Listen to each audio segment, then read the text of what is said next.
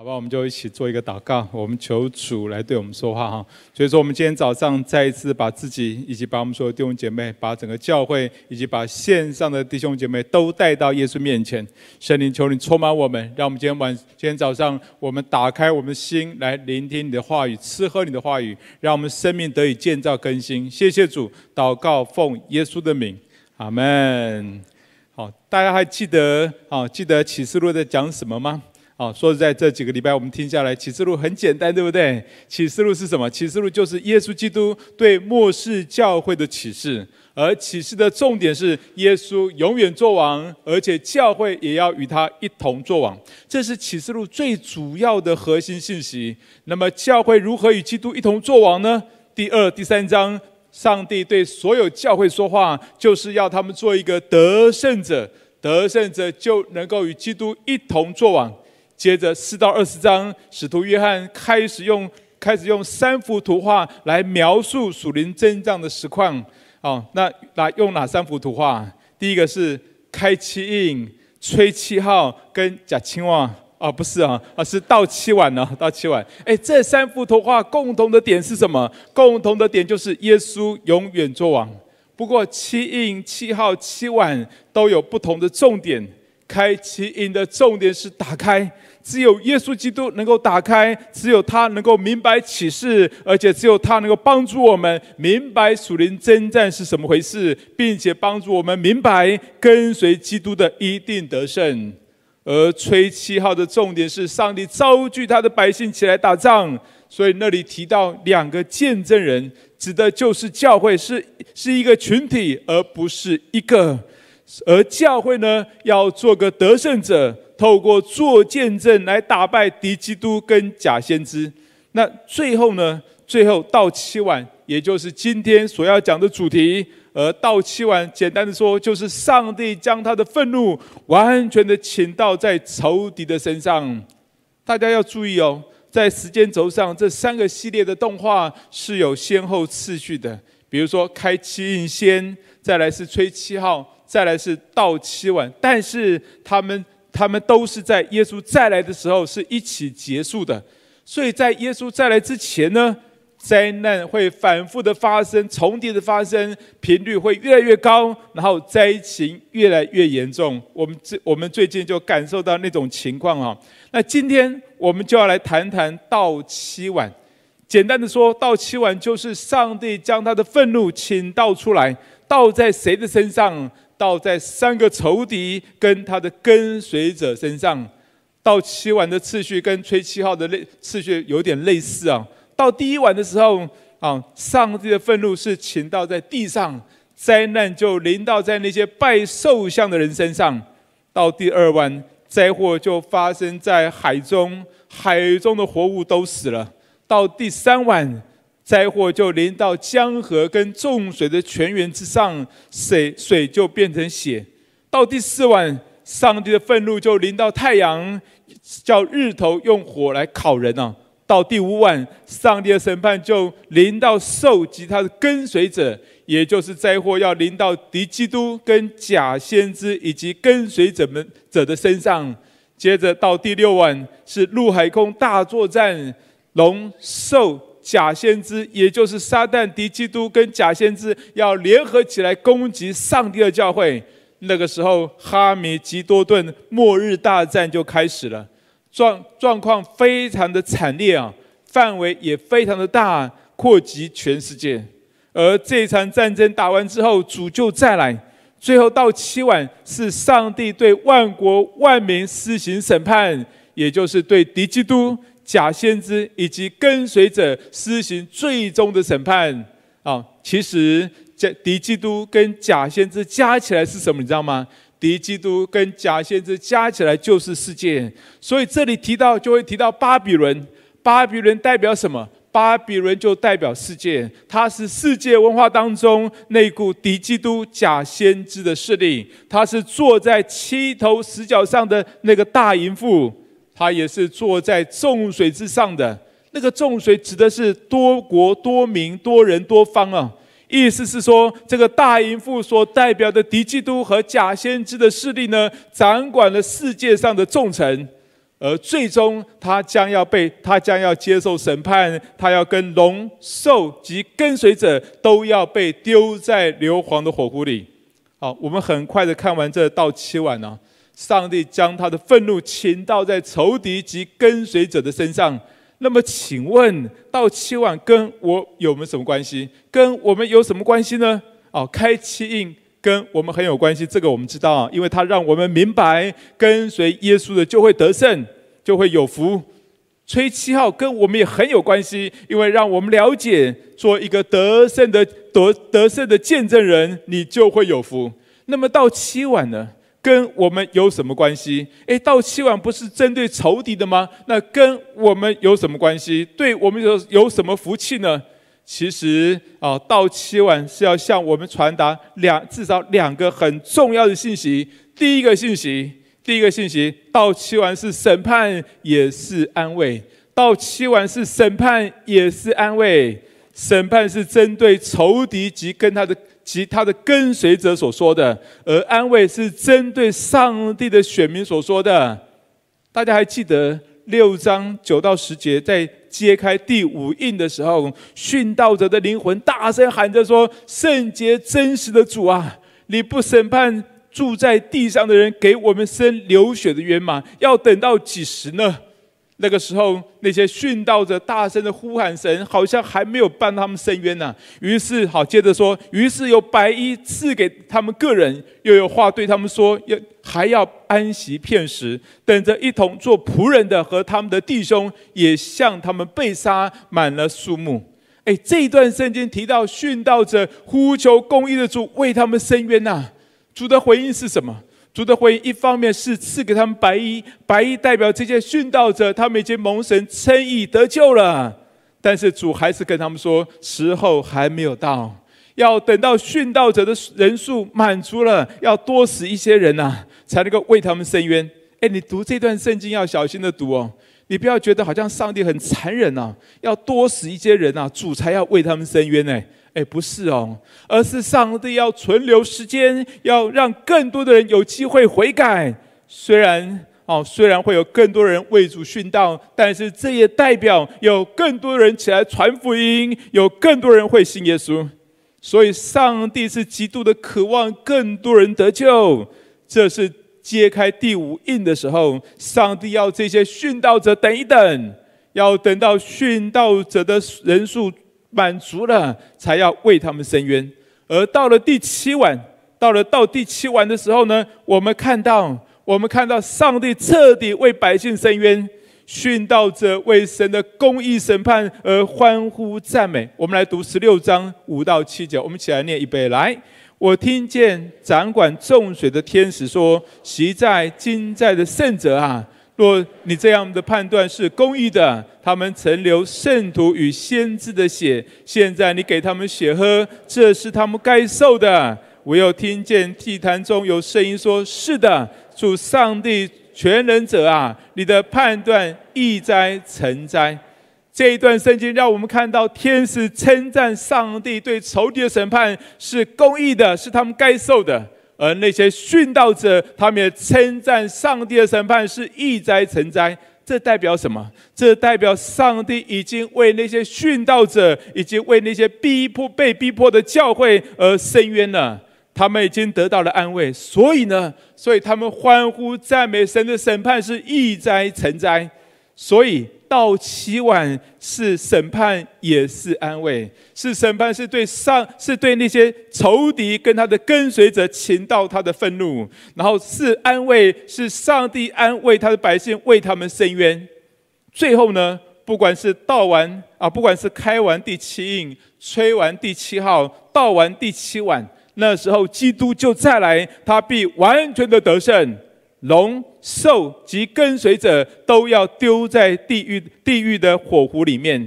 那个时候，我们不再有仇敌，不再有哭泣，不再有哀嚎，而是有极大的欢庆跟喜乐。弟兄姐妹，弟兄姐妹，我们知道，在这一场属灵征战当中，最终我们与基督一同得胜，一同作王们作王。你阿门吗？哈利路亚。感谢主啊！虽然在过程当中，有时候我们会软弱、会失败，但是最终我们必定完全的得胜。那么，请问，当你知道这属灵征战的终局，你的感觉是什么？你的感觉是什么？诶，我的感觉就好像看那个 NBA 篮球赛啊。好，我最喜欢的球队呢是勇士队啊，是勇士队。那他们有三次拿到总冠军啊。哎，事实上我也没时间看了哈，我都是知道他们已经拿到总冠军了，然后上那个 YouTube 啊，那 YouTube 慢慢的欣赏他们投篮的影片啊，特别是那个 Curry 的投篮啊，哇，我一点都不会紧张哎，因为我早就知道结局了。我是我是慢慢的欣赏，而且反复的欣赏，欣赏他们每一个表现，哇，每一球都让我赞叹不已。同样的，启示录已经告诉我们这场属灵征战的终局。好，也就是说，我们必然得胜，我们必然达拿到总冠军，阿门吗？所以呢，我们不必害怕，我们早就知道终局啊，那么我们就可以很安息的欣赏上帝的每一个作为。所以，上帝跟我们说什么？你要安息观看神的作为啊，你要休息看神怎么样来为我们为我们做大事啊。最近我就非常欣赏上帝的一个作为。去年底，我和弟兄一起去探探访一个家庭，那他们的孩子呢，得到了眼癌啊，一一只眼睛已经被癌细胞给吃掉了，就钻上了义眼，而另外一只眼睛呢，另外一只眼睛眼球的后方突然也发现了有癌细胞，而他的医生认为认为台湾没有这个技术，无法保住这个好的眼睛，所以就建议他们去美国看医生。那后来有一些爱心人士为他们奉献捐款，后来还有一位爱心很有爱心的基督徒的医生，就陪同陪同这位父亲带着这个孩子去美国求医。而当他们而当他们到了美国之后呢，刚好我们在美国有一对有一对夫妻是我们的会友，那那他们在台湾的时候都在我们教会聚会，他们就特别从纽约开车到费城去看他们，开了两个多钟头，那为他们祷告。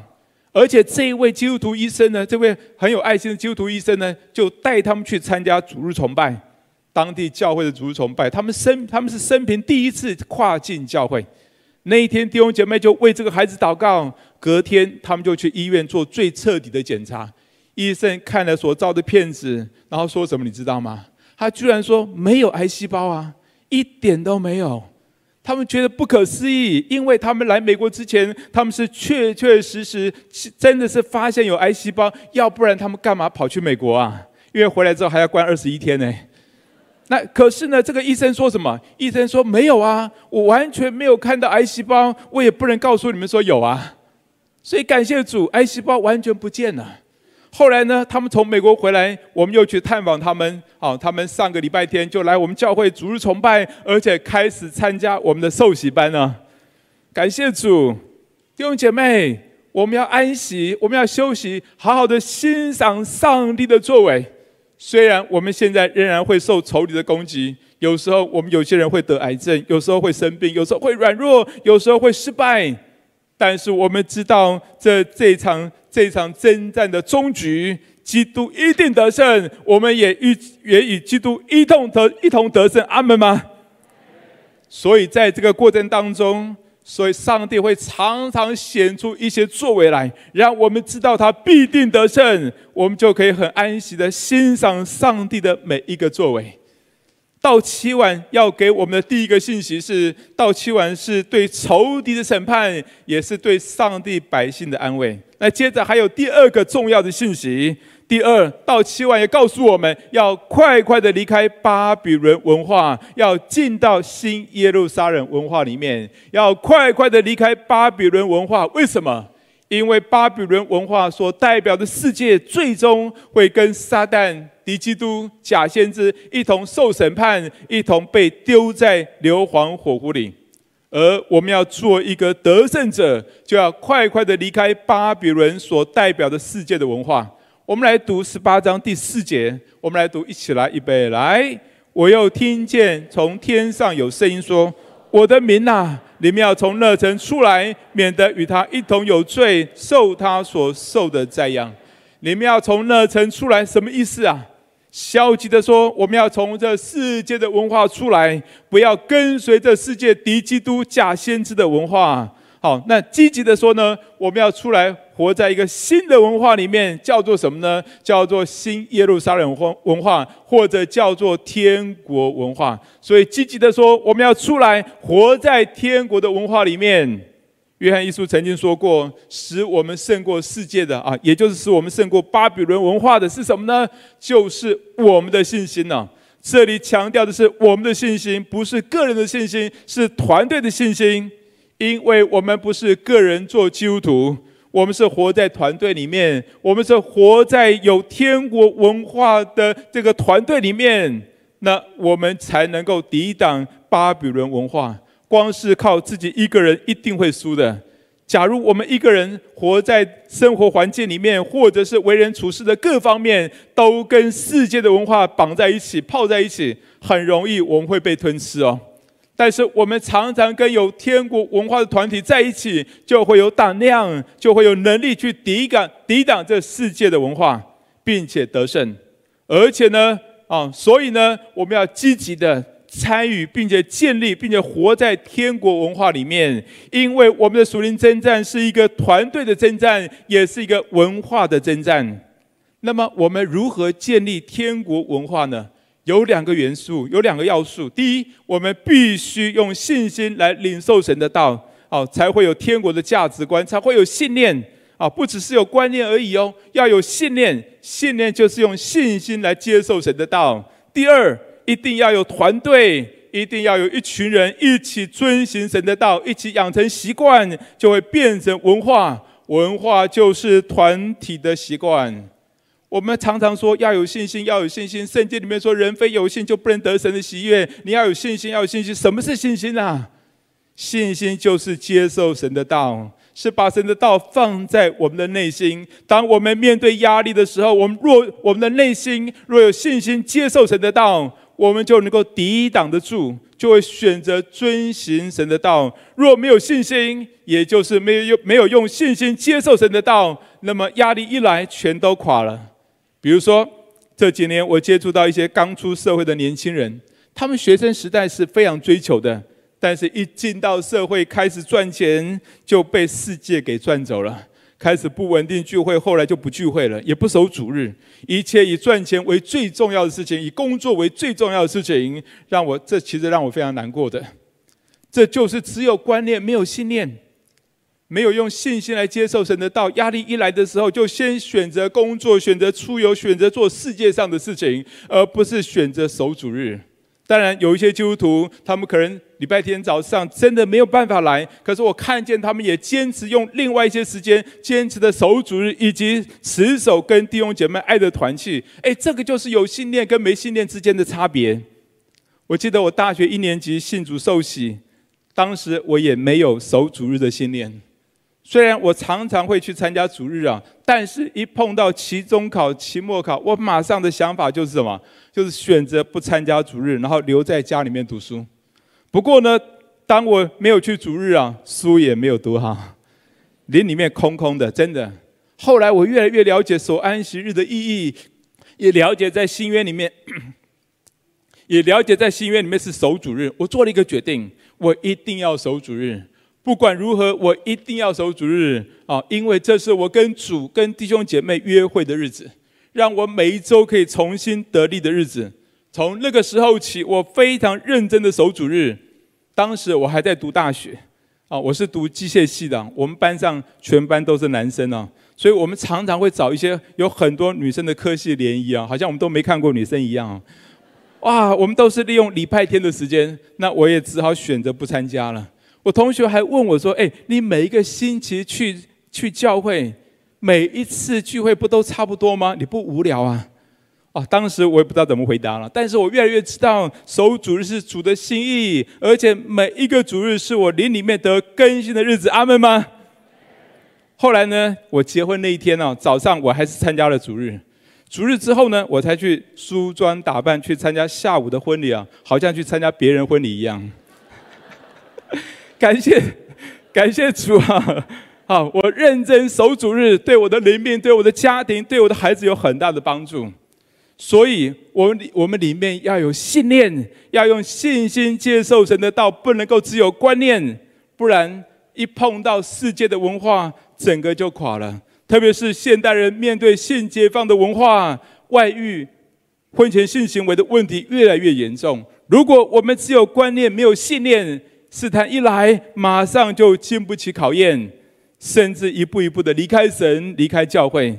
最后的结局，就像启示录所说的，跟着巴比伦所代表的世界文化一起被丢在硫磺火湖里。我认识一些弟兄姐妹，他们真的很敬虔，他们守圣洁的守圣洁的信念呢、所以在他们交往的时候，他们拒绝婚前性行为。甚至我认识一些弟兄啊，他们在交往的时候只有牵手而已啊。他们虽然不是像世人所看的烂漫啊，可是我发现他们结婚之后，哇，烂漫的不得了哦，这个饭散的不得了，结婚好的不得了。那么，请问我们要有很强的信念从哪里来啊？我们如何得着很强的信念呢？刚刚讲到两个重要的元素，一个是什么？一个是要听，一个是要读、吃喝神的话啊，用信心领受神的道。第二个是要团队。所以呢，我们每一天的灵修，一起的晨祷，一起的祷告，一起写十架笔记，这个对我们来讲非常重要。当我们每一天读圣经，用神的经文来祷告，这个会帮助我们用信心来接受神的道，这会在我们心里面形成强烈的信念。那个时候，你不但不会被这世界所影响，你还能够去影响别人。你们知道圣经上所说的见证人是什么吗？特别是在吹七号的时候，那里讲到教会的见证人。见证人是什么吗？见证人就是自己里面有信念，而且活出来的人。他们是活出自己所传讲的，传讲他们自己活所活出来的人。如果我们教会有一群这样的见证人，大家一起读圣经、祷告，形成很强烈的信念，一定能够建立天国文化。阿门吗？那么我们就更容易一起活出主的道，而影响周围的人，而不是被周围的人所影响。最近有一件事情让我非常兴奋呢、就是我们在桃园真理堂，我们正在建立晨祷的文化。那我非常感谢我们有一群同工啊，有带职的，有全职的，他们是一起的，我们是一起的投入，来推动这个晨祷的文化。这也是我们教会最重要的事工。我记得我去年。刚开去年年中刚开始要线上晨祷的时候，其实我非常担心呢，因为我们教会人数不多嘛，哦，到底有多少人愿意稳定参加？我非常没有把握。刚开始的时候，我的目标很低啊，只要有五个人稳定参加，我就觉得不错了。感谢主，神感动我们做，我们就勇敢的开始。结果刚开始的真的是只有五六个人。好，那我们真的就继续的努力的邀请。人数越来越多，在过去这一年，我们每一天的成长几乎都有二十多位，最多时候到二十九位啊。那我们现在大部分都有二十二十五位上下，非常稳定。甚至有一个外教会的牧师来来参加啊，他想学习我们的成长。那有一天我就问他说：“哎，你的收获是什么？”他说：“我有很多收获。”他就举个例子，他说：“我就如法炮制啊，在我们教会带成长。”哎，他都是。参加我们我们教会的晨祷，我们教会的晨祷是六点半到七点十五分啊。接着呢，他七点二十到八点钟哦，四十分钟就带他们教会的晨祷。哎，有多少人参加吗？他们教会啊，只有五十多个人呐。结果呢，有三十多个人参加。哎，哇，我非常惊讶。我觉得这个教会一定会成长，也非常我我也非常感恩呐，因为我间接影响到他们教会的晨祷，但是我也蛮受刺激的。后来我也想一想，想一想，他说的那段时间，七点二十到八点钟是非常好的时间呢，所以我也如法炮制，我号召另外一群人，我们开始了我们教会的第二段时间，七点二十五分到八点钟的晨祷啊，因为七点十五分结束第一段，我要休息个十分钟，八点七点二十五分再开始啊。非常奇妙，过去这个月，啊，天气渐渐变冷了。不但我们第一时段的晨祷人没有减少，反而增加了几位。而第二段、第二时段的晨祷，现在每一天都有二十位左右参加。所以，我们现在呢，每天早上啊，大约都有四十多位啊，扣掉重复的，都有四十位弟兄姐妹一起的读经、祷告，然后一起建立天国的文化。再加上我们每天中午也有同样的内容的祷告会，也都有十多位弟兄姐妹参加。哎，这件事情让我非常兴奋哦，因为这样我们每一天将近就有五十位弟兄姐妹一起一起的读祷告，一起的读经，这帮助我们在我们心里面形成极强烈的信念。而其中有一个信念，就是我们一碰到困难、碰到难处呢，我们就祷告。当有人告诉我们说他的困难是什么，他的难处是什么，以前我们的第一时间想到的就是想办法找资源呐。哦，那通常都是爱莫能助。现在我们的同工的习惯，包括我在内，我们就是邀请他们参加我们的晨祷跟舞蹈，并且在晨祷舞蹈当中呢，我们就为他祷告，而且是持续的一直为他祷告。之前之前，我们有一位慕道友接触到一位慕道友，他得了胰脏癌，就是癌中之王啊。他又失业又失婚，哦，他那时候刚刚离婚，然后呢，孩子又有癫痫的问题，发展迟缓的问题。我们接触到他的时候，根本是爱莫能助，我们根本没有办法，怎么办？弟兄姐妹就把他邀请进到晨祷，所以他还没有信主，还没有受洗哦，他就很长的一段时间就参加晨祷。我们每一次的晨祷当中，就为他祷告。结果几个月前他去检查，医生跟他说：“你不用再来了，不是没希望了，是好了。”啊，医生跟他说：“你只要定期来追踪就可以了，几个月来追踪一次就可以了。”还有一位慕道友说，他一直被别人啊二十四小时用声音干扰，用无形的电波来电他、烧他，说实在我们也听不到。但是我们爱莫能助，我们能做的是什么？就是邀请他进入到舞蹈。我现在我们哦，他现在每天参加舞蹈。他说他越来越不害怕。他说他决定今年圣诞节之前要受洗。那我们现在有很多人来参加祷告会，好，都是大部分都是因为他们根本没有办法，他们只能依靠主。这个啊，我们当中有一些有一些婚姻上有状况的，孩子有状况的，身体有忧郁症的等等，他们都来很稳定来参加我们的晨祷跟或者是舞蹈。他们感受到他们没有办法，他们只能够依靠主啊。这个世界告诉我们要靠自己，凡事要靠自己。有一句话说：“天助自助者。”有听过这句话吗？这句话的意思说，上天只会帮助那些靠自己、依靠自己，然后自助者啊。但是上帝告诉我们什么？上帝告诉我们自己是不可靠的，要凡事依靠主。所以，当我们的团队每一天一起祷告，就形成了凡事要依靠主的信念。这个世界还告诉我们很多错误的价值观，有关金钱的，有关工作的，有关爱情的，有关性的，有关权力的等等。那么，请问你是要听上帝的呢，还是要听这世界的？这就会决定你是活在巴比伦文化里面，还是活在天国文化里面。但是启示录告诉我们什么呢？我们再一次把这节圣经读一下好吗？启示录告诉我们什么？天上一起来，预备来！天上有声音说：“我的民呐，你们要从那城出来，免得与他一同有罪，受他所受的灾殃。”最终，巴比伦文化及他的跟随者都会丢在那硫磺火湖里，而跟随基督的必定得胜，必定在那永生的国度里。所以，我们要快快的从巴比伦文化出来，免得与他一同受罪，一同的受灾殃啊！更重要的是，我们要出来一起活在天国文化里，一起跟随耶稣。经历耶稣大大的得胜，阿门吗？